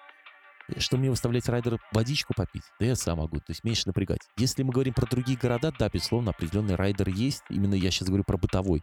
Это там, например, попить, там, если мы приезжаем очень рано, то есть обязательно покормить всю команду и пятое, и десятое. То есть какие-то такие мелочевки, конечно, есть. А вот Технический райдер Да, зависит уже от программы. Уже от потому программы. что, например, я понимаю, что у тебя есть свой определенный реквизит, который ты с собой возишь. Ну, может, это может быть маленький чемодан, и я могу приехать на два шоу Да, с а маленьким вот- чемоданом. А что самое крупное в твоем реквизите? Э, Какой-нибудь, например, там ширма, например, или может быть... Самый большой трюк, э, есть самый тяжелый, есть самый большой по объему. Самый большой по объему это прикольный трюк, это барабан. Там э, такой огромный у меня барабан на такой платформе, а самый тяжелый трюк это одна из моих левитаций в Волтерплане. Вот я как раз хотел тебя спросить, какой трюк для тебя, наверное, самый сложный, и вот Самый сложный, наверное, барабан. все-таки барабан, да? Да, геморройный. А какой бы трюк ты хотел освоить сейчас, но при этом понимаешь, что ты не сможешь его сделать? Есть ли такой? Э, Трюк именно большой, да, какой-нибудь? Не обязательно большой, в принципе. То есть ты такой смотришь и такой, блин, я хочу это выучить, но я вообще в душе не ебу, как это делается. Бу-бу-бу, хрен знает, наверное, такого нету. Мгм. Нету, наверное, такого вот. Это есть не- какой-то трюк? Нету, потому что ты уверен, что ты сможешь сделать? Есть такой трюк, э, не сильно давался, но вроде бы никто не знает, как делается. Эффект Бергласа такой был. э, Дэвид Берглас, по-моему, у него карточный такой есть трюк. И никто не знает, как это делается. Вот мне бы хотелось, конечно, узнать, как это А в чем заключается сам трюк? Э, Там вообще дикая вещь. Э, Есть полно э, Берглас-заменителей, то есть как можно повторить, по сути, этот эффект, но будет немножко грязно. Но, опять же, для зрителя это не грязно. Зрителю будет... Ему покажешь эффект Бергласа и покажешь вот эффект Бергласа версии такого-то. Для него это будет один и тот же трюк. Но для частоты фокусников эффект Бергласа простой. Один зритель называет число, другой называет карту. Зритель держит колоду карт, именно по этому номеру будет та карта, которую назвал совершенно э, ну, другой, ну, другой зритель. То есть два разных зрителя называет, и это оказывается... Абсолютно рандомный, не Абсолютно рандомно, да. Как-то это делается. По идее, звучит как магия. Мгм. Но, блин, это, это эффект Берклса. И вот вопрос, знаешь, из того, что никто не знает, как делать, а, возможно, один из них, сука, подставной. То есть, к примеру, там, определенный порядок карты, и вот э, зритель называет не подставной, например, карту 13 А подставной знает, что там лежит, например, там, ну, пусть тот же король черви. Ну, так, ну, давайте я на бум назову короля черви. И всё. Может быть, и так это работает. Хер его знает. Кто, по-твоему, сейчас самый сильный иллюзионист на планете? Боу-боу-боу-боу-боу. Ну, мне кажется, ну, все-таки самое крутое шоу сейчас признано у братьев Эрлихов. Мгм. Это немцы. У них масштаб колоссальный. Просто колоссальный. Там больше из-за масштаба или из-за чего-то? масштаб, отдельного? этот масштаб, он завораживает. Когда они на сцене появляют Бигфута. Просто автомобили э, Бигфут это вот с охренительными колесами, как на, два этажа, вот эту херню на сцене. Но это космос. Ну, это просто в свое время Копперфильд же всех поражал тем, что убрал статую свободы, хотя Но это самом телевизионные трюки. Да, трюк-то по факту элементарный. Ну, в каком-то плане, да, он такой очень технически замороченный, но вот братья Эрлихи, они работают на стадионах. То есть 10, 20, 30 тысяч человек, то есть у них вот такой масштаб зрителей. Э, Дэвид Копперфилд, он показывал эти трюки все-таки камерные. То есть он позвал там, не знаю, сотню людей, которые типа зрители. И все остальное делает великий мудацкий монтаж. Смотри, ты известен своим довольно ярким образом. У Да? тебя очень яркие костюмы, Ну, у тебя очень яркая внешность, потому что, ну, come on, эти дреды просто шикарные. Это, Спасибо. кстати, это, кстати, дреды или дредлоки? Это дреды. Дред, прям, то Дред- есть да, дреды, настоящие, да. какашки из головы. Да-да-да, их так и называют, кстати, какашки мои. Вот. А куда отправляются твои костюмы, когда приходит время? А, смотри, я не донашиваю костюмы, чтобы они прям вообще были убиты в, в хлам. Мгм. Я просто меняю, а, как бы, ну, не то что образ, а просто меняю костюмы, Мгм. все. У меня огромное количество костюмов, и даже вот один костюм, который уже готов, наверное, два месяца у меня, я его еще ни разу не надевал на выступление. Он является точной копией костюма, который у меня был лет шесть назад. Точная копия. Я три года искал этот материал, я его нашел, я его купил до хера, и прям по этому же костюму мне его сделали. Ну, там добавили пару карманов дополнительных, чтобы больше можно было... Для работы. Да, да, да. Там еще какой-то нюансик один, э, не сильно важный. Ну вот, э, и все, просто мне показалось, что тот костюм был охрененным. Лучший костюм за всю мою карьеру. И вот так. А куда старые деваются? Они висят. То есть ты их не выбрасываешь? Нет, я люблю, люблю, люблю, люблю, а, люблю, могу в любой момент взять э, костюм и его использовать. У нас там рок-вечеринка. Охереть, ребята, у меня есть там такой-то шипастый костюм, у меня есть такой-то там с шипами расшитый, там смокинг. У тебя есть костюм с шипами? Да, у меня два. То есть у меня смокинг расшитый шипами, с черепами, все. Это я сейчас без погребу, э, погребу каких-то побрякушек. Без браслетиков, без... Да, у меня обычно там черепа, все вот это весь. Мне говорят, ты прям этот фрик такой панковый чувак в этом деле. Хоть и в майке I love hip-hop, да? I'm, I'm hip-hop. Ни хера, я панк в этом плане. И э, поэтому это удобно. У нас там розовый тона. Херакс я надеваю розовый костюм. У нас там такой-такой-то. Все, я могу варьировать. То есть бомжей э, в цилиндрах и фраках у нас по Самаре не гуляет. О, слушай, была тогда вечеринка в, галерее бутиков Ладья. Приезжал этот э, Васильев, ну, вот это знаменитый наш дизайнер, как называется, историк угу. моды. Да-да-да. А, была французская тема, и вот нужно было, знаете, каким-то мне быть Говорит, Евгений, вот вы должны быть, знаете, вот а, таким карманником вот во Франции, все. Я говорю, окей. И у меня есть такой бомж-пиджак, он реально как будто снят бомжа, но такой, как для меня вот стильный, я его обожаю. И купил еще в школе. Я в этом бомж-пиджаке э, выступал. Uh-huh. И нормально, так что все есть. Есть какой-то исторический костюм гангстерский, все есть. Какой у тебя моральный кодекс? Какой трюк ты никогда не будешь делать, на что ты никогда не пойдешь? Пу-пу-пу-пу-пу. Да фиг его знает. На самом деле, э, все зависит от ситуации. Вот я всегда... Э, есть такая мода появлять поролоновый член. Я говорю, ребятки, как только вы это сделали, вы сразу закопали свою карьеру в задницу. Но я также прекрасно осознаю то, что смотря где. Ты в компании с э, веселыми там с чуваками, вот именно мужской компании, среди друзей, да хрен ли не показать эту всю историю. Поржут все как прикол. То есть тоже надо понимать, где что можно. Как, как есть же у КВНщиков черный КВН раньше да, был, да, да, да, вот этот все то же самое. Вот то же самое. То есть, получается, Зависит есть какие-то того... пошлые, очень грязные. Угу. Не буду называть фамилию, это очень известный, очень серьезный и влиятельный человек в нашем городе. А, прям, ну, известная фамилия, каждый, думаю, ее знает. А, а, да нет, нет, нет. А, там из бизнеса люди. Ага. А, миллиардеры. И вот у одного человека я выступал а, на дне рождения. Всю компанию знаю прекрасно, всех друзей, тоже с не менее громкими фамилиями. Из того, что там была такая вот мужская посиделка, э, там вообще трэш такой творился, что я выхожу, говорю, пацаны, я говорю, вот столько лет с вами знакомы, говорю, а я не знал, что вы что, все друг друга долбят, что ли? Я говорю, я-то прикрылся, я со стенкой пришел, все ха-ха. Я говорю, не ожидал, что у нас сегодня сосисочная вечеринка. И все в таком ключе. Но это, я имею в виду, э, в таком именно контексте, как это было, это было весело. Матерок где-то был, но там именно вот такая вечеринка, вот прям вот трэш творился. Мужики. Мужики. Ага это нормально. Но не дай бог ты это где-то применишь на каком-то цивильном мероприятии. Я не говорю, что там цивильно, там просто такой формат, ну все свои, ну угу. какого хрена, come on. Где-то ты применишь это в другом месте, ну, чувак, все, хана.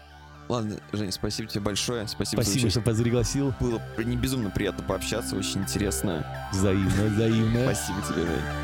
Все, всем пока.